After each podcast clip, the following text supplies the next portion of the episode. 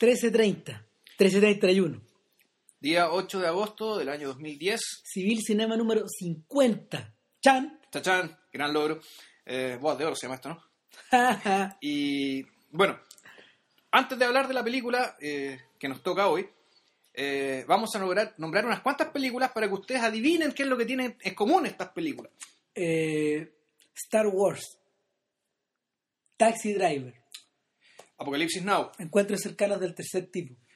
eh, Hardcore, Toy Story. Sugarland Press, Y sigue, y sigue, y sigue. Y probablemente más de alguna película chilena. A ver, el, no, mira, no sé si por, no sé si por, no sé si fue por el que era el número 50, pero se dio la coincidencia que pudimos elegir eh, una película que es muy importante no solo en la historia del cine, sino que también eh, para, no sé, para la generación que para la generación que creció, que vio cine y que hizo cine en el último, el último tercio del siglo XX. Y cuya influencia todavía se está estirando. Estamos hablando. Perdón, estamos comiendo unos almendras con curry. Sorry. Muy rica. Muy rica. El- estamos hablando de la película de John Ford, The Searchers, conocida también en español como Los Centauros del Desierto, Más Corazón que Odio, y puede que tenga alguna otra traducción más que desconozco. Exacto. Película del año 1956 Película muy buena. de, eh, bueno, de John Ford. Eh, John Ford y John Wayne, hasta cierto punto. Digamos sí, digamos, e- esa es la dupla. Y donde también actúan, eh, donde actúan otros personajes importantes de la historia del cine, entre ellos Natalie Wood cuando era muy joven, O Jeffrey Hunter, que el rey de reyes. Claro. Y, y una buena cantidad de, de personajes como ligados a la compañía de John Ford. Por ejemplo, como Ward Bond, o Olive Carey, o Hank Gordon. Todos actores secundarios, eh, todos como una especie de miembros de una trupe, de Claro. alguna forma. Ahora, ¿por qué es tan importante Centauros del Desierto? Por lo mismo, por- porque es igual de importante que el mito de Orfeo, en el fondo. O más o menos comparable, es, es parecido a eso. Ah, en relación a lo que conversábamos la semana pasada, claro. claro. o sea, eh, a ver, a grandes rasgos, a grandes rasgos, Centauros del Desierto eh, es la historia de una búsqueda.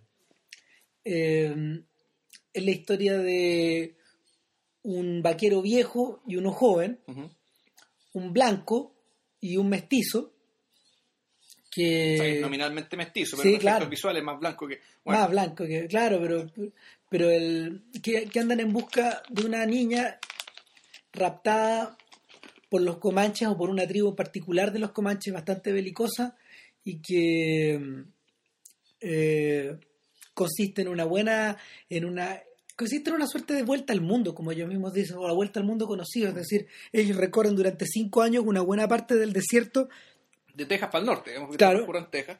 hasta que dan con ella. Ahora, lo importante no es que den con ella, lo importante es qué es lo que fueron encontrando en el camino, de la manera, de la manera en que lo enfrentaron, de la manera en que crecieron o de la manera en que se desarmaron. Y eh, hasta cierto punto, eh, la forma en que ellos eh, el- la forma en que ellos se, se, se enfrentan a sus propios prejuicios, por decirlo, por decirlo de una manera como dramática, pero tampoco están así. A ver, el... en primer lugar hay que decir que el, el universo de esta película, que es parecido al universo de las otras películas de Ford, pero no es exactamente igual. No, El, el universo primero está marcado por el gigantismo del paisaje. Y es un paisaje que, claro, por una parte es, es- es muy imponente, grandes cañones, cerros muy extraños, formaciones rarísimas. Buttes, Monument Valley, Arizona, el lugar favorito para los westerns de colores de Ford.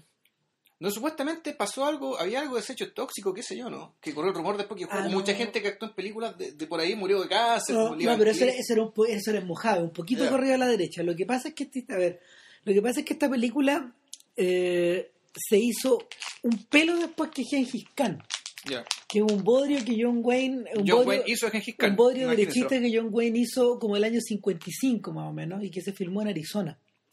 Eh, perdón, no, se, fil- se filmó en el desierto de Mojave, un poco más hacia, un poco más hacia el oeste. Y el y lo que ocurrió ahí es que una buena cantidad del elenco se enfermó de cáncer después. incluyendo John Wayne, que se anduvo cosiendo como el año 77. Año 77, sí. Claro, pero cuyo cáncer se descubrió, no sé, a principios de los 60. Ya. Harto antes que el de Ford mismo. Eh, es, inter- es interesante tomar en cuenta que, que, que The Searchers aparece en un periodo donde el western en colores había logrado una suerte de primacía eh, en parte por la Guerra Fría, en parte por el exaltamiento de los valores americanos, en parte por el crecimiento o, o la adolescencia de esta, perdón, la, infancia y el comienzo de la adolescencia de la generación del baby boom, pero, pero que en particular eh, The, Searcher se, distingue de esa, de esa secuencia de películas, en particular porque la forma en que está hecha y los presupuestos que se manejaron eran distintos. Eh, Ford fue bien instrumental en esto porque si uno mira los western para atrás, hasta el año de la diligencia, el año 39, eh, la mayoría de esas producciones eran producciones baratas. Se hacían con los caballos, se hacían con gente que trabajaba en rancho, se hacían rápido, se hacían como en 8 días, 9 días, máximo 15 días. Los western completos, western de 60 minutos. Y que eran básicamente 70 películas de acción. Claro, de hecho, de hecho, eh, sobre todo protagonizadas por gente como Randall Scott, por ejemplo, o, o el joven o el joven Tyrone Power. Eh, eran cosas como para el consumo, películas que se Es daban la- en programas Es dobles. la misma generación de, de los vaqueros vaqueros, digamos, el Roy Rogers, Tom Mix, la generación que vino después esa. Eh, es interesante porque es una generación que coincide. De hecho, si tú, alcanzaron a topar. si tú pensáis en Roy Rogers o pensáis en Gene Autry, por ejemplo, que eran vaqueros como cantantes, vaqueros héroes, ellos en general protagonizaban como series o, o películas musicales que tenían un poco que ver con este mundo. Entonces, el, entonces eh, el mundo en el que John Wayne creció era, era un ambiente de... Como creció como actor, era un ambiente de películas de bajo presupuesto. ¿Qué pasa? Después de la guerra, en vez de seguir haciendo películas de crítica social, como John Ford había, termin- como John Ford había estado haciendo durante la segunda mitad de los años 30, eh, gira, le mete plata y junto con el junto con el con Merian C. Cooper, el productor de King Kong, se dedican a hacer producciones bastante bastante patrioteras, bastante bastante centradas en los valores del ejército, más bien giradas hacia la derecha, pero cuya cuya mirada sobre todo, cuya mirada sobre los mitos es particularmente ácida y y crítica. Claro, uno podría pensar que eh, detrás de eso, los, los western de Ford, digamos, de esa época de la posguerra, está un poco la idea, del- la idea permanente es el que tenemos el derecho a estar acá. O sea, Claro. nosotros llegamos acá, eh, hicimos lo que teníamos que hacer, eh, aprendimos y, nos, y, y enseñamos digamos, a quienes ya estaban acá. Si ustedes lo contemplan de lejos, es un poco la posición que el propio Estados Unidos tenía al final de la Segunda Guerra Mundial. Ok, estamos asentados, somos una nación, tenemos plata, eh, tenemos influencia, tenemos poder, tenemos la fuerza. Claro. Y tenemos las virtudes.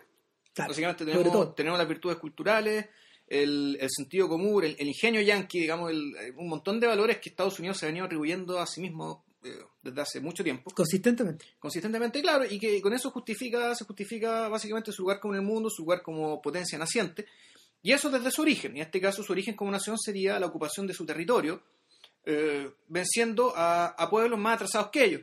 Ojo, el, el retrato que se hace de los indios, en particular en esta película, y, y en la otra creo que es, es también, es más bien respetuoso, es decir, eh, es- este otro pueblo era el enemigo, era un otro, era sus valores son básicamente, digamos, in- Algunos son inco- inconmensura- inconmensurables con, lo, con los de ellos. incognoscibles en, algunos Claro, casos.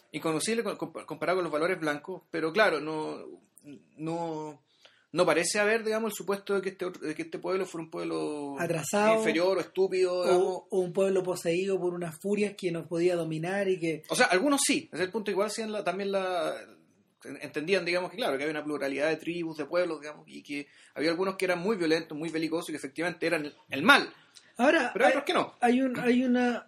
al a ver, desde, fin- desde, desde, desde finales de los 40, a Ford se le metió un poco en la cabeza que eh, la, forma, la forma de acercarse al western era mucho más que la de una, mucho más que la de una simple, mucho más que la de una simple narración de película de aventura.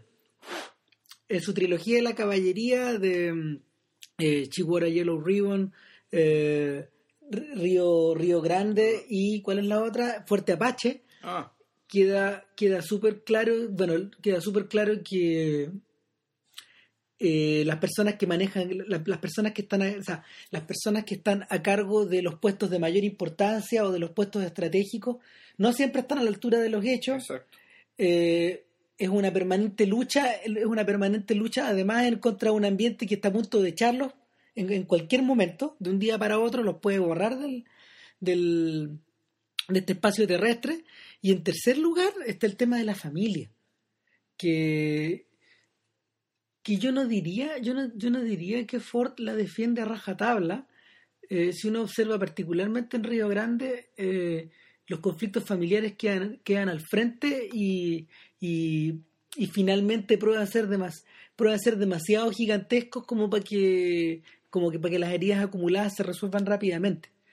Eh, toda esa energía concentrada, de alguna manera, durante, no sé, esos cuatro o cinco años, explotó finalmente en The Searchers y, y es como lo, para mí The Searchers es como lo que los gringos llaman un melting pot, es una combinación de muchas cosas. Sí, sí. Entonces, por un lado, perdón, por un lado tenemos, eh, por un lado tenemos todo este tema del destino manifiesto, que Claro. ya habíamos hablado, todo el tema de la relación con los indios, está la institución de la familia severamente amenazada, está la presencia como del loner, del tipo, del cowboy que llega desde ningún lado a restaurar el orden, pero es un orden al cual él no puede, al cual no, no puede ingresar porque proviene como de tiempos míticos, eh, proviene de un tiempo mítico donde ese orden no existe, donde ese orden se impone, pero como Moisés no lo puede disfrutar. Y en último término, eh, está y, y yo creo que yo creo que una de las características más ambiguas de The Searchers y la, probablemente la más importante hoy día está esta idea de está esta idea de de combinación, esta idea de mezcla, esta idea de mestizaje que está por todas brigaje, partes, sí, po. por todos lados. Ah, ¿Sabes que esta película, viéndola, yo cuando la vi la primera vez, fíjate, eh, lo que me quedó grabado fue básicamente el tema del, viaje mítico, de- de- del recor- de- lo que el sentido, digamos, de recorrer esas cantidades de kilómetros, de kilómetros, de kilómetros, que en buena medida son el infierno porque es un lugar, es un lugar que le devuelve a quien lo hace una cantidad de información sobre sí mismo que probablemente no habría querido ver. Y, y eso, bueno, termina expresándose en la escena final de, de The Searchers, que es una de las mejores de la historia del cine, pero por masacre, eh, donde, claro, ya encontramos cuál es el. donde Ethan Edwards, digamos, John Wayne, el personaje protagonista, se da cuenta de cuál es su lugar en el mundo. No vamos a decir cuál es para que vean la película, si es que no la han visto, eh, pero es una escena de una elocuencia tremenda. Ahora, yo vi esa película hace como 15 años y, y recordaba eso, pero no recordaba ni, eh, ni elemento familiar, no recordaba ni elemento cómico, ni recordaba elemento medio dramático que tenía como, como drama convencional, melodramático. melodramático, Sí. mejor dicho.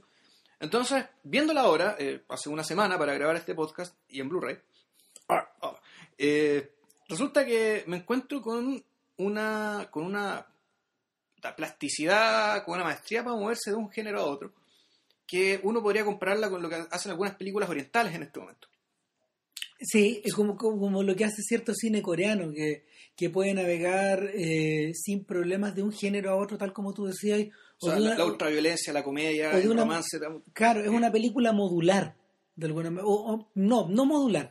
Expresa, es, está es, una, es una especie de combinación de modos o de estados Claro. de ánimo que se van superponiendo el uno al otro de una manera tal, tal como tú decías, muy plástica. Claro, y, y eso uno podría decir que esto ya es la culminación de cierto arte de John Ford al respecto, porque Claro. John Ford hacía tiempo que hacía películas más o menos así, que tenían este, este doble, este doble, este doble pie, doble o triple pie, Claro, que tenían elemento cómico, que tenían unos, unos comic relief, unos personajes secundarios que eran muy divertidos, pero al mismo tiempo muy, muy claros, muy, muy, muy lúcidos. Y donde también pasaba, donde estaba la niñita enamorada y qué sé yo, y bueno, todo funcionaba muy bien, pero aquí el tipo lo llevó ya realmente a otro nivel. Ahora, hay que conceder también, eh, y uno podría decir que la mirada moderna puede ser bastante más eh, dura con esta película, que mucho de eso también tenía un, eh, carácter claramente comercial, es decir, eh, si querías hacer, una, hacer una película de gran presupuesto, tienes que llegar a todos los públicos, y para llegar a todos los públicos, bueno, volvemos a lo que hemos hablado antes, tenés que complacerlos, hemos mostrando distintos tipos de historias juntas, entremezcladas, y el mérito está en entremezclarla bien. Lo que decía Víctor Hugo respecto de que para el hombre hay que darle, hay que darle tramas, eh, eh, tramas de poder, digamos, ¿cachai? Intriga. a las mujeres hay que darle romance y al pueblo digamos, hay que darle comedia. Y, y eso sí, Víctor Hugo, ¿no? Yo, y en la medida que están esas tres cosas mezcladas, tienes una obra popular, que le va a ir bien, va, va va- va a gustar a todo el mundo. La, la diferencia respecto, por ejemplo, de, no sé, de una teleserie Claro. que, que suele tener esas clases de elementos y una, y una obra como The Searchers, aparte como del, del- de todo el elemento grandioso y todo el arte que tú le pongas, yo creo que está, está en las dinámicas y sobre todo en la, en la capacidad de... mm, Sobre todo está en la capacidad de ir mutando en el tiempo. Yo creo que The Searchers, como, como muchas de las buenas películas de los años 50, que a todo esto, nada, pues fueron, fueron facturadas, a ver, debe haber sido, debe haber sido unos buenos 15 años, desde fines de los 40 más o menos hasta, hasta, hasta principios de los 60, donde los americanos lograron crear eh, un pequeño conjunto de lo que uno podría llamar películas totales.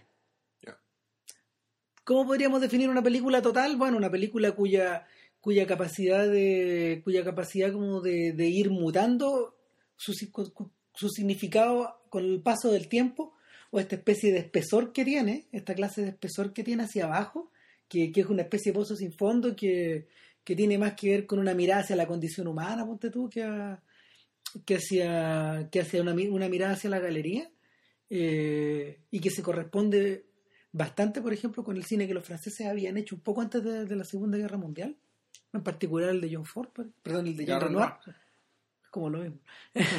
Eh, el, bueno, cumplen esa función. ¿De qué estoy hablando? De Cantando Bajo la Lluvia, estoy hablando de Rebelde sin Causa, eh, estoy hablando de Río Bravo, por ejemplo, que son películas donde tú te zambulles una y otra vez y que, y que Bigger Than Life. Bigger Than Life también, sí, sí, son, son esa clase de películas. Las zapatillas rojas, eh, Vértigo, Ah, la, la ventana indiscreta, y bla, y bla, y bla, y podríamos seguir, bueno, y podríamos seguir, no sé, con las de Sunset Boulevard, claro. etcétera.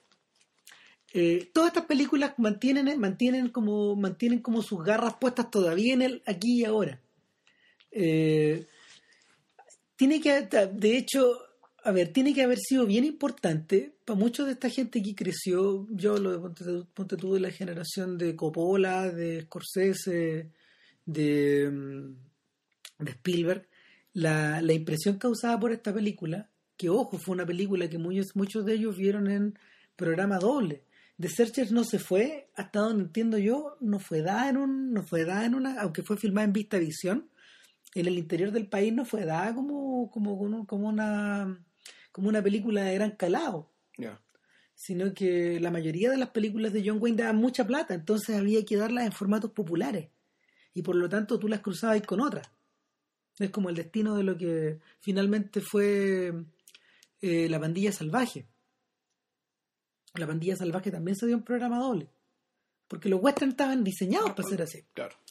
Eh, y sin embargo, la mayoría de estos pendejos la vio y, y la- las huellas se empezaron a notar profundamente en, en- en muchas historias donde hablaba, donde se hablaba de la recuperación de una persona, de la ambivalencia que esa persona puede tener respecto del- de, de- de- de tu propia cultura, de- del cruce de cultura al que estuvo sometido, de la del- de la tremenda de la tremenda angustia o de la tremenda del tremendo desgaste emocional que se produce en esta búsqueda donde, donde, la, donde al final tú nunca quedas igual Claro.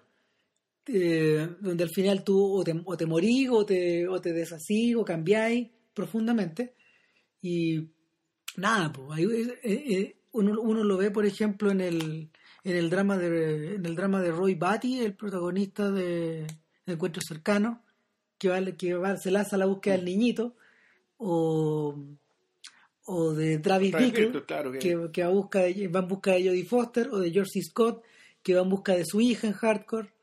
Eh, es una y otra vez se repite ese patrón. Y nada pues el eh, es interesante porque en todo ese tiempo The Searchers no fue considerada una gran película. The Searchers fue considerada una película más. Las grandes películas de John Ford eran otras Era Que Verde era mi valle ¿Ah, sí? eran Las uvas de la ira esas eran las grandes películas de John Ford hace 40 años Ya. eh, Equiver de mi Valle, eh, El Informante, de Informer, el delator, mejor dicho, perdón. Eh, ¿Qué otra gran película de John Ford? Eh, el, el- el joven señor Lincoln. Eh, la- los westerns de John Ford empezaron a ser valorados como en el año 70. Más o menos. Es relativamente ¿Y reciente. Liberty Balance tampoco? No, Liberty Balance pasó cagando. No, si esa, pero si esas películas, esas películas eran para comer tallarines, en el fondo. Eran, eran películas que tú veías ahí en la tele, no eran, no eran obras, no eran grandes obras, no fueron concebidas, aunque uno no lo crea, no fueron concebidas como obras titánicas. Eh, sin embargo, es interesante que el propio John Ford haya- se haya preocupado de rodar esta película en vista visión, que era un formato particularmente particularmente elegante para la época, era, mm, un pica cámaras grande, un era un poco más incómodo. era una cámara, claro, era una cámara distinta, eh, que aseguraba una gran calidad de imagen, como la de Vértigo también. Viste, eso no es 220, Eh, 35. sí, es como, do- es como, do- es como 220. 220, ya. Entonces, el- al ser filmada, al ser filmada en vista visión, eh, quedaba la sensación de que el viejo, de que el viejo tenía alguna idea de lo que estaba haciendo por detrás. De esa idea hablaremos cuando volvamos de la pausa cognitiva.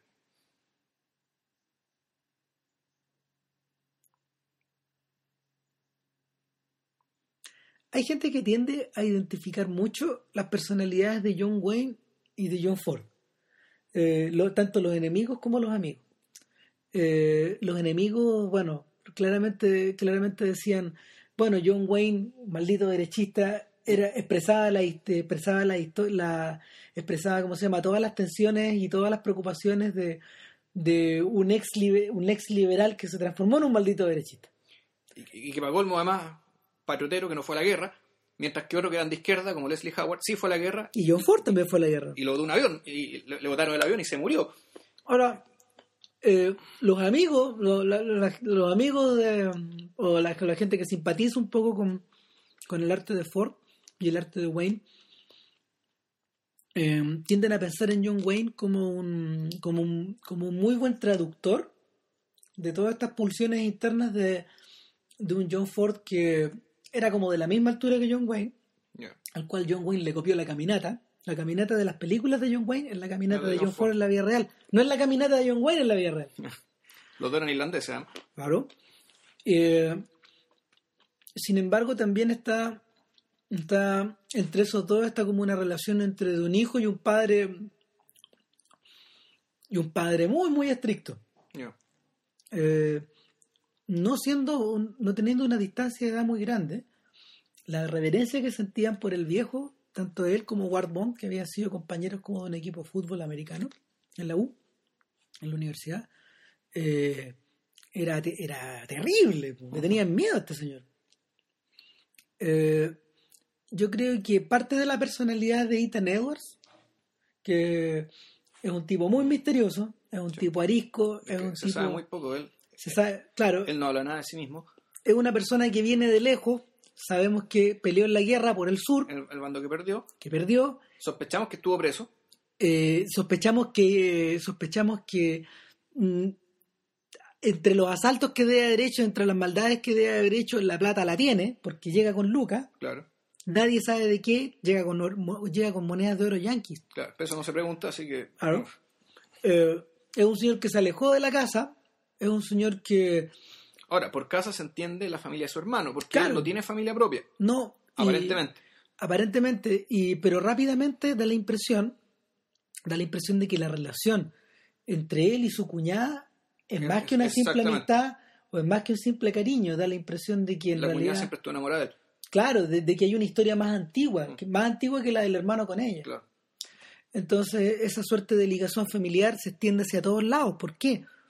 Porque, porque no solo está, ya no solo está compuesta como por la, por esta familia nuclear, sino que en torno a esto gira, gira un personaje que. Martin. Claro, Mar- Martin Polly, que es un, que es un mestizo, eh, encarnado por Jeffrey Hunter, que es un mestizo que fue un cabro recogido, segura, Claro. dicen, por John Wayne, y Y que se quedó, la familia de su hermano quedó cuidándolo. como que, como que lo adoptaron de alguna forma. Y va a ser una práctica bien común donde, bueno, primero quedar huérfano en ese peladero era la muerte. Pero, pero ojo, esa es una práctica incluso bien Ah. común acá en Chile, si no, no te acordáis de días de campo. Ah, sí. Sí, del, del, del personaje interpretado por, por Nacho Agüero. Claro. ¿sí? Que, Que lo adoptó la señora. La señora. pues, claro. Era, un, era un cabro recogido también. Entonces, de una u otra forma, eh, este Sí, claro, personaje, pero es que allá la gente queda huérfano con más facilidad. digamos que sí, Digamos que sí. Texicans, los tejanos, los tejanos permanentemente bajo asedio. Entonces, eh, este personaje vuelve de repente y al volver de repente pareciera que trae, pareciera que trae todas las furias con él. Eh, no solo no solo trae no solo trae los Rangers que le vienen le vienen olorosando el rastro eh, sino que trae a los indios. Y hay un montón de relaciones que están hay un montón de relaciones que no están dichas en la película y que y que, que- con- mientras más viejo me hago no dejan de no se me van. Una de ellas es- es- es la relación que John Wayne por ejemplo tiene con Martin Polly que bueno se vuelven se vuelven centauros del desierto se vuelven compañeros en esta historia van cabalgando juntos. Eh, pero yo se lo comentaba a yo siempre tuve, yo siempre he tenido la sensación de que Martin Polly en realidad es hijo de John Wayne de que eh, es hijo de Ethan Edwards el personaje de que, de que hay una de que hay unos lazos de sangre eh, más fuertes que simplemente el haber sido recogido Eh, de hecho la rudeza con que Wayne trata a, a Jeffrey Hunter en la película raya raya en la mm, raya en la brutalidad Sí, claro. Pero después tiene otros gestos más, más o menos inexplicables si es que no es, si es que no asumimos que, que es como dice Cristian el, el tipo es su hijo. Ahora, hay- en esta relación entre los dos también yo creo que hay una cuestión bien utilitaria, que, que- Sí. de que en la medida que Ethan Edwards eh, es- no expresa nada, o no expresa casi nada, o se sabe muy poco de él, la emocionalidad ya más centrada, más, más habitual de, de una persona en- envuelta en esas circunstancias, es la de, es la de Martin. Entonces, cuando están, mal- van los dos juntos, uno podría decir que también son una sola persona. Sí. O mejor dicho, que la uno de los personajes está ahí para expresar lo que siente él y lo que siente el otro también. Porque realmente el otro eh, no se sabe nada. ¿Se acuerdan de la relación que existía entre Daniel Day-Lewis y su hijo en There Will Be Blood? Ya. Eh, hay algo parecido ahí. Hay una cuestión ahí. También sí. es un cabro recogido, ¿se acuerdan? Sí. Eh, o sea, de, de hecho, bueno, esa película también tiene... También, También tiene- salió acá en parte. también sale de ahí, también hay una huella y eh, parte, parte de la tremenda, parte de la tremenda brutalidad de- del personaje de Louis en la película eh, es comparable a la de Ethan Edwards. Esta cosa como- También por causas sugeridas. En la película no te dicen por qué él es así. No, po. y, y, en la película, la película hace un énfasis muy grande en, en la forma en que mm, el personaje se comporta en privado y en la forma en que él ejerce una- su comunicación pública. Claro, bueno, es que un empresario, es una situación Claro, un poco distinta. Es, es un poco distinta, pero de una manera u otra, de una manera u otra hay una hay una hay una suerte como de discordancia o una suerte de ansiedad interna que no llenáis con nada. Eh, en el caso de Wayne, el personaje es mucho más monolítico y sin embargo uno se pregunta porque, porque Wayne, Wayne lo construye de tal manera que uno nunca sabe lo que está pensando. Exacto, y de hecho, en realidad uno podría decir que el, el clímax de la película tiene que ver con una reacción de él. ¿Qué es lo que va a pasar? ¿Qué es lo que va a hacer? O sea, bueno, podemos igual podemos igual contarla en el fondo. El, ¿qué es lo que vamos, qué es lo que va a pasar cuando Wayne, este sujeto tan duro, este sujeto que tiene que tiene una mirada tan cruda de la vida, este sujeto que piensa que una vez que los indios te adoptan, como eres le un indio. la niñita, tú te conviertes en un indio. Tú- tú- claro, entonces, pero al mismo tiempo, ¿Cómo va a reaccionar este tipo claro, cuando se encuentre con la niña? pero un personaje que al mismo tiempo, ya él dice que se convierte en indio es un indio, por tanto es mi enemigo, por tanto tengo derecho a matarlo. Claro. Pero él mismo practica eh, ritos culturales indios. Por ejemplo, a un, a un indio muerto, digamos, le pone balas en los ojos para que no pueda entrar al mundo, al paraíso los indios. Mestizaje O sea, en el fondo estamos aquí en un hibridaje, un, un hibridaje, digamos, en lo cultural, completo. com- bastante completo. También pasa que, por ejemplo, el jefe Scar, digamos, el, el, el, el- jefe de esta tribu belicosa, eligieron para ese, para ese papel a un actor alemán de ojos azules. Claro, entonces tú también tenés la sensación de que hay hibridaje por detrás. De que ese indio también es mestizo, digamos, o sea, también tiene algo de blanco. Entonces, tras la aparente guerra, tras la limpieza étnica que realmente hubo, porque fue eso, digamos, o sea, el, el exterminio digamos, de los indígenas de Estados Unidos a través de las enfermedades y de las balas, Pero resulta que entre medio ya había un proceso de mestizaje bastante grande. Bastante eh, irreversible. Grande, irreversible, y que claro, o sea, como pasa siempre, cuando dos, cuando dos pueblos, digamos, se engarzan, una pelea tan larga, naturalmente termina pareciéndose. El mundo de The es lo bastante complejo también como para incluir dentro de esta mezcla no solo a los ingleses y a los indios, sino que, bueno, los mexicanos. Y los vecinos suecos. Los vecinos suecos, claro. Claro. Aparecen mexicanos después. Claro. Si uno podría decir que esta película prefigura eh, con todas las limitaciones que una película de este tipo puede dar, digamos, teniendo que tiene que tener elementos de acción, elementos de comedia, elementos de todo esto, porque bueno, igual iba para el gran público esto. Pero con todas estas limitaciones, eh, esta película en cierto sentido prefigura un, una amalgama, digamos, de, de cultura, de genes, precisamente en Texas, que, que, fue la que le dio forma a esta obra maestra digamos, de los 90, que es Lone Star, esta película de John Sayles sobre Texas, que más o menos te cuenta, te cuenta eso, te cuenta cómo ahora en el presente, o sea, en la década de los 90, conviven eh, negros, indios, mexicanos, blancos, en una, en una comunidad, y siguen siendo una comunidad. Eh, eh, conviven sin solución de continuidad, de hecho. O sea, perdón, con solución total de continuidad. Con solución de continuidad, pero claro, pero, y reconociendo que hay problemas que simplemente no se pueden resolver ¿no? No, o sea, que, que la forma en que tú te la forma en que tú te rozáis contra el otro genera chispas, pero son, son las chispas que finalmente van moviendo, van moviendo, van desplazando a la comunidad hacia niveles de tolerancia mayor o de intolerancia mayor. Eh, es curioso porque, tal como JP decía al principio, las películas de Ford hasta ese momento en general solían llenar una u otra característica de esta cuestión. Ford como buen cineasta, como buen cineasta bosque, como dirían algunas personas, que, que, tiene de, todo tipo de arbustos, dentro de su obra, eh, había diseñado películas que tenían, tenían una tenían una estructura similar, por ejemplo, como, como las que hizo con Will Rogers, estas comedias, estas comedias como de principios de los 30. Sin embargo, las ideas no estaban completamente maduras ahí, porque eh, esas comedias eran parecidas, ponte todos los cuentos de William Faulkner, a la relación que tiene el hombre blanco con el negro. Y esta especie también de mestizaje cultural que se produce más al sur en, la ribera del Mississippi. Pero, pero a medida que Ford se, fue haciendo viejo, y esta no es una idea mía, es una idea de uno de sus biógrafos, Joseph McBride, un irlandés, bien brillante, que también escribió sobre, bien escrito, y curioso, eh, también ha escrito sobre Spielberg, sobre, Capra, y sobre, no, sobre, ah. sobre Orson Welles, ah, sobre esas cuatro personas. Eh, eh, bueno, el punto es que el punto es que McBride dice que esas ideas, esas ideas de alguna forma modernistas en la cabeza de este conservador o de este neoconservador, eh, fueron haciéndose cada vez más urgentes y más insistentes y más ambiguas en la medida de que su obra se fue desarrollando. Entonces, cuando el siguiente, el siguiente paso, después del siguiente paso de The Searchers, eh, su, atención se dividió, para dos lados.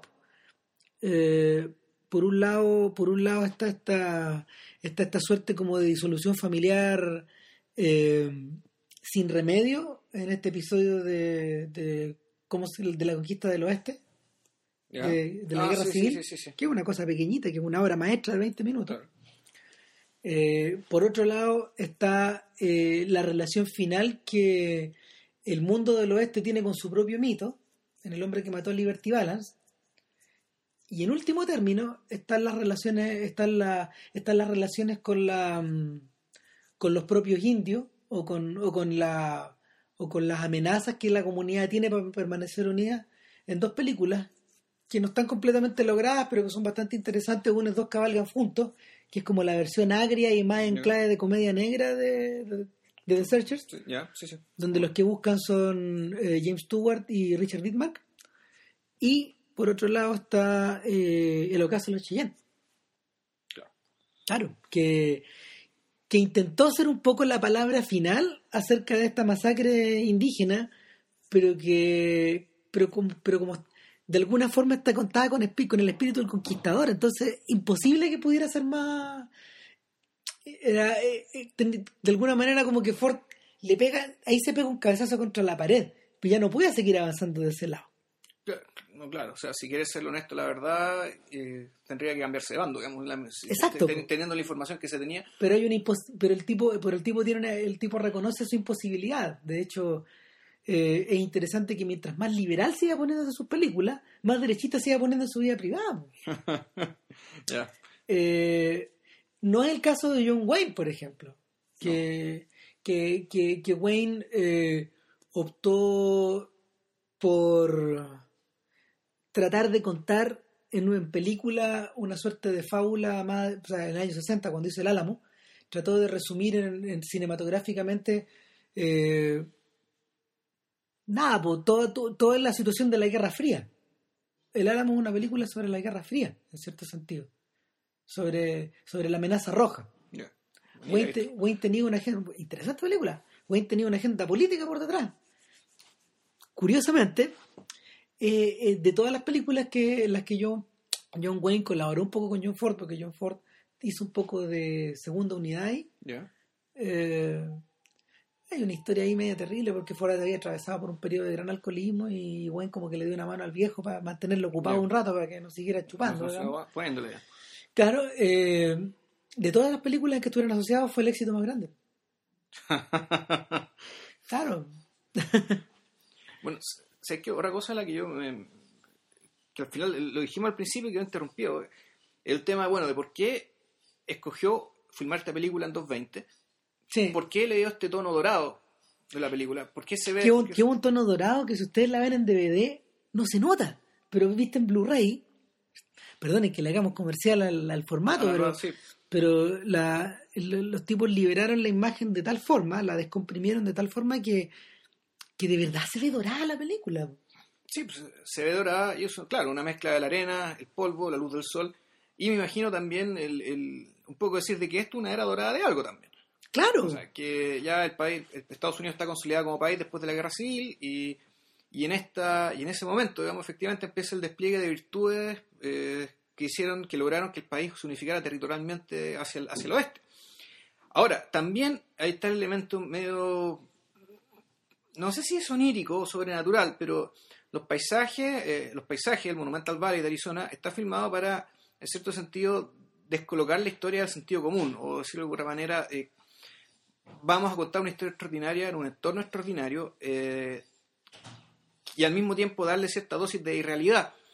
Yo no sé, es un efecto parecido, me parece a mí, a lo que se logra, a lo que logra Peter Weir con las rocas colgantes, por ejemplo. Cuando va y hace transcurrir esta historia en estas conformaciones extrañas de Claro. piedras en Australia. o como lo que le pasa a Herzog cuando se va a la selva. Eh, claro, pero ojo con Herzog está, está el tema además de lo extremo, es decir, como que el, el- de- de- del desafío. Claro, pero, pero, pero piensa que hay ciertas imágenes de Fitzcarraldo que realmente desafían la imaginación. Sí, hay que decir que sí. claro. Entonces, el, el, el carácter mítico de, de- esta película, del, del el mito de, de Ethan Edwards en el fondo, del- de qué pasa con este héroe, este Gilgamesh, este Orfeo que viaja al infierno y, y- y vuelve, solo que vuelve completamente cambiado y, y disfuncional para lo que él mismo logró crear, Claro, exacto, ahí está el punto. Vuelve convertido en un hombre del futuro. o no, o mejor dicho, no, o del pasado. Sí, o sea, pero- es decir, que el, el- el futuro avanza, digamos, y él llega a un momento en que él ya parece, pa- pa- pa- para lo que viene ahora, él ya no sirve. O sea, como es lo mismo que le pasó, no sé, pues, al, juez Roy Bean, Bueno, ejemplo, de acuerdo, pero ¿sabes, sabes que yo, yo disiento ahí? Yo disiento, ¿sabéis por qué? Porque, eh, por extraño que parezca, por extraño que parezca, la verdadera herencia, la verdadera herencia que, que mm, de Serches por, por lo menos dejó en el nuevo cine americano de los 70 era fue cierto culto solipsista, tal como dice Philip Colker en su libro. Ah, sí. Qué extraño, qué extraño que más que, que, que a estos cineastas, que eran, que eran gente formada por tanto por viendo mucha tele o viendo mucho, Mucho cine, cine. Y también en algunas universidades, qué extraño que eh, más que la construcción del país, más que la articulación de esta de este mestizaje, más que esta riqueza sociocultural que hay por detrás de la película, que por ejemplo le, le interesa a alguien como Robert Altman, que es un gallo que de alguna u otra forma hizo películas en contra de estas ideas, una y otra vez. Ya hablamos de una de ellas, de hecho. Claro. Eh, y, y que, y que dio sus mejores, o sea, dio, dio- sentía la angustia canónica de tal forma que, que, que se exigió que se exigió como casi el mismo nivel, digamos, a ponerse al mismo nivel.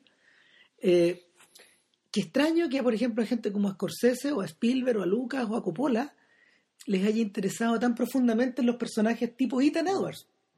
De hecho, eh, lo, la, la, la, sensación, la sensación de estar viendo, la sensación de estar viendo, de estar viviendo en distopia, de estar viviendo en un mundo, en un mundo que no los comprende, o en un mundo donde ellos tienen una misión, o donde, o un mundo que a ellos los arrastra con, con más mayor, con una, con una fuerza mayor que la que pueden controlar, eh, es la que es la que conduce la mayoría de esas películas. Es la que conduce, es el, el motor que conduce a encuentros cercanos, es el motor que conduce Taxi Driver, es el motor que conduce a Hardcore. Curiosamente, tres películas donde Paul Schrader tuvo que ver, pues, escribiendo Sí, guion. Ahora que hay una diferencia, porque en realidad, en, por ejemplo, en Hardcore, el personaje originalmente era un personaje bien situado en la comunidad, era un hombre Claro. de su tiempo, digamos, y que efectivamente es un raptor que lo descoloca. Sí, En otras escenas no, en otras- el personaje parte absolutamente descolocado, como el caso de Travis Bickle, digamos, creo que es el más evidente. o, el, o, o- o Roy, el personaje de Encuentro Cercano, que era, Claro. que era una suerte de, de hijo de su esposa, o sea, era, Claro. una suerte de niño. Un cabro chico. sí. Claro, entonces eh, me llama, a mí me llama mucho la atención que de alguna manera la, el primer, el primer cable que estos gallos tiraron para rescatar a Ethan Edwards desde, desde la programación televisiva o de los programas dobles en los cines de los cines del interior haya sido, haya sido en esa dirección. Eh, alguien que compartía de algún modo estas ideas y que las desarrolló bastante bien y que, y que yo creo que tuvo eh, más energía y, y más sentido, o sea, eh, más poderío artístico, por decirlo de alguna forma, o más poder, o, o- o una capacidad estética una y plástica mayor, fue, pa- en su momento fue Peckinpah. ¿cachai? Porque Peckinpah también, a Peckinpah también le interesaban personajes disociados de la comunidad de esta forma. Gente que, como en Cable Hawk, gente que es instrumento esencial para el avance de la comunidad, pero que al mismo tiempo siempre se mantiene fuera. Sí, ahora eso tiene que ver también porque a diferencia de Wayne, Peckinpah tenía una posición más bien crítica respecto de la comunidad que se estaba formando, me parece a mí. Claro, O o sea- estaba más a la izquierda. po. Claro, estaba a la izquierda, digamos, y del anarquismo izquierda, digamos. Ah, exacto. Ni, ni siquiera a la izquierda. digamos. topándose con el anarquismo de derecha, a ese punto. Claro, o sea, un, a veces un anarquismo parecido, no sé, a, lo, a lo anarquista que puede haber sido gente tan, de, tan fascista como Knut Hamsun. No, no, yo, yo- repente topa con eso. yo pienso en algunos protagonistas de Dostoyevsky, ponte tú. Ya, Esa clase de anarquismo. Ya. Sí. O sea, el no sé, yo no, no, te voy a pon- no, no me voy a poner, no me voy a poner, no me voy a poner a hablar de Raskolnikov, ponte tú, pero, pero hay, pero hay cierta, hay ciertos elementos, hay ciertos elementos en, en los protagonistas de Peckinpah, incluso los de las Mm. películas malas, que o de las películas más débiles que, no sé, pues piensa, piensa en Warren Oates, ponte tú en, en, en Alfredo Alfredo García. García, esa gente que en el fondo no tiene ni Dios ni ley. Eh, desde, desde un punto, desde un punto de vista social, yo creo que, por ejemplo, personajes como los de Samuel Fuller eh, se, sienten, se sienten más integrados en la comunidad, están menos en caos, están menos metidos, en están menos llevados por las fuerzas del caos.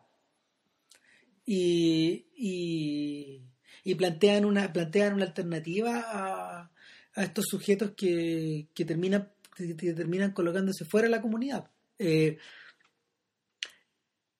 eh, John Ford ya había John Ford ya había pasado por ahí eh, en momentos similares al, en los- al, al retratar por ejemplo a, mm, a los, a los, a los los- oficiales que los oficiales que John Wayne encarnó en las dos películas de caballería donde sale él en, las tres perdón Claro, eran, eran secundones, eran secundones que am- bajo el mando de gente más estúpida que él. Claro, o, o, o de gente, o de gente que en realidad estaba con ganas como de irse o que cumplía otra función. Eh, en Río Grande finalmente él es el mandamás y él demuestra ser tan tonto y tan ciego como lo, como su ex jefe. Y En cambio, en Fuerte Apache no, pues en Fuerte Apache él, él, básicamente él, el que hacía la pega, claro, en rigor. eh, pero, pero el, el otro, el otro personaje que es bastante, que está bastante relacionado con, con este Ethan Edwards es el Wyatt Earp de My Darling Clementine. Eh, al revés de lo que ocurre en otras películas del ciclo Wyatt Earp, donde él queda como a cargo de la ciudad convertido en sheriff, eh, al final en, en Clementine él se va. Él se va, él deja armada la comunidad, él restaura el orden y él, él se sube arriba del caballo y como en las buenas películas de Clint Eastwood, que curiosamente no lo hemos mencionado ni una sola vez, pero, pero es un tipo cual, cuyo todo mito, cu- cuyo mito actoral sale de Ethan Edwards. Probablemente sí. Sí, Y, y lógicamente también. claro. eh, sí, hasta hace y- y- poco. claro, o sea, piensen en el jinete pálido. Claro, cual, cual Shane, cual Shane, eh, no sé, pues Wyatt Earp en My Darling Clementine también se va en arriba del caballo y desaparece en la lejanía. Claro. eh, permanentemente condenado a no estar. O sea, eh, qué mejor ejemplo que el de William Manny en, en, en- en Imperdonable. Claro, ahora eso es lo. Y ahí, no sé, al mismo tiempo, en esta misma película hay un diálogo de una señora donde dice, vamos, precisamente, nosotros los tejanos probablemente no, no alcancemos a. no vamos a haber muerto. O sea, vamos a morir Tal vez pasen 100 años. y dice. sin, sin, sin que esté segura nuestra presencia acá, pero nosotros nos vamos a seguir quedando, y vamos a seguir peleando, y nos vamos a seguir. Son en el fondo el tema, el gesto de quedarse, de quedarse, de quedarse en el lugar, apropiarse del lugar. Y Esa señora lo está diciendo en 1870, la película del año 56. 56. Está hablando en el fondo un poco de la generación del futuro. El de- O sea, tal vez John Ford ya sospechaba que. Ahora, ojo, Estados Unidos no. Eh, jamás, jamás volverá a ser mexicano. no, Al menos no políticamente. Poblacional, porque poblacionalmente Ya lo es. para allá ande. Eh, claro, entonces resulta que está, por una parte está la, la ética, digamos, de quienes se quedan, de quienes sufren y lo aguantan todo con tal de quedarse. Y también están estos personajes artífices que logran cosas, digamos, pero que nunca se quedan, que se van, que básicamente giran. eh, giran, y uno podría decir que incluso están ahí para que se hable de ellos. Claro, hacen lo suyo, se van y ellos se van a quedar, digamos, en la leyenda. Es decir, otras personas van a hablar de ellos, los van a recordar, los van a exaltar y todo lo que sea, claro. pero ellos se van. De hecho, en la, en la película no hay un personaje que es así, hay varios que son así. Sí. O sea, probablemente, probablemente no se note tanto, pero Jeffrey Hunter tira para allá. El personaje, el personaje de Martin Polly solito tira para afuera. Eh, el, el Aunque al final se empareja. Claro, que al final se empareja, pero bueno, el personaje de Ward Bond, que es como, que es una extraña mezcla, que es un ranger, pero que al mismo tiempo es el ministro, y es como un alcalde, O sea, eh, claro, eh, es como si fuera, es como si el cardenal Errázuriz fuera el jefe de los Pacos en Santiago. nunca vemos su casa, nunca vemos dónde No. está, siempre está girando, Y se nunca vemos su iglesia tampoco. Tampoco, ¿por qué? Porque la iglesia es el bar, pues, hombre, sí. Sí, claro. Claro, o, o- o la iglesia es el salón, la donde él esté parado con su Biblia, Claro. esa es la iglesia. Esa es la iglesia. Y sobre todo, eh, yo creo que el personaje más misterioso de la película, el viejo Moose, Sí, pues. Moose Harper. Pues Harper, que es un personaje, que es loco del pueblo. Claro, que, que un loco, que un loco, y, y un loco igual de sagrado que, que el que aparece en los cuentos rusos. Claro, que no, no lo podéis tocar, nadie le puede hacer nada porque es loco, es aparentemente inofensivo, pero es un gran explorador. Eh, eh, eh, es una persona Que se conoce el desierto como si fuera que, que lo, su patio. y que lo y que lo observa, lo observa tanto desde el punto de vista mítico como desde un punto de vista Cómico. y, y, y- y un punto de vista trascendental. Es bien, es bien extraño, no es como si el tipo navegara dentro de ese océano. Claro, pero, pero al mismo tiempo el tipo lo único que sueña Es es llegar a su- llegar, llegar a una casa, sentarse al lado de una fogata de una silla de ruedas. El problema, el- Quedarse. Era una- una irse. mecedora, perdón. Una mecedora, perdón. Entonces, bueno, quedarse Irse. e irse. Cuando te quedas, te quieres ir, y cuando te estás yendo, Te quieres vas. volver. Ah, lo mismo que nosotros estamos haciendo ahora, estamos, Sí, ahora estamos bien pasados. pasados. Pero vamos, o sea, el, el- ocurre un poco lo que nos ocurre, nos ocurre un poco lo que ocurre al mirar The Searchers, que uno, uno quiere volver a ella y, y, y lo que lo único que hace es como girar en círculos en torno a la película, como suele, como suele hacerse en torno a ciertas en torno a ciertas historias a las que uno vuelve siempre. No sé, por la relación que uno ha tenido, la relación que yo tengo con The Searchers data del año 88. Ya. Yo le he visto en innumerables, innumerables formatos, de Ah. innumerables maneras distintas y nada, pues uno siempre está volviendo. Y lo que me parece más impresionante es que tal como ocurre con El Sacrificio, por ejemplo, de Tarkovsky, es una película que cada vez que uno la vuelve a ver, eh, uno, uno siente que cambió, po. pero, pero el que cambió fue uno. Bueno, eso debería pasar con todas las películas, ¿no? Eh, pero no pasa con todo. nada, Bueno, eso, eh, para la próxima semana, sorpresa. GG. Ay, no sé. ¿O te atraís con Gigi? Ahí vemos, ahí vemos. Ah, ya. So- sorpresa. Bueno, sorpresa, nos vemos. Que estén bien, chao. Chao.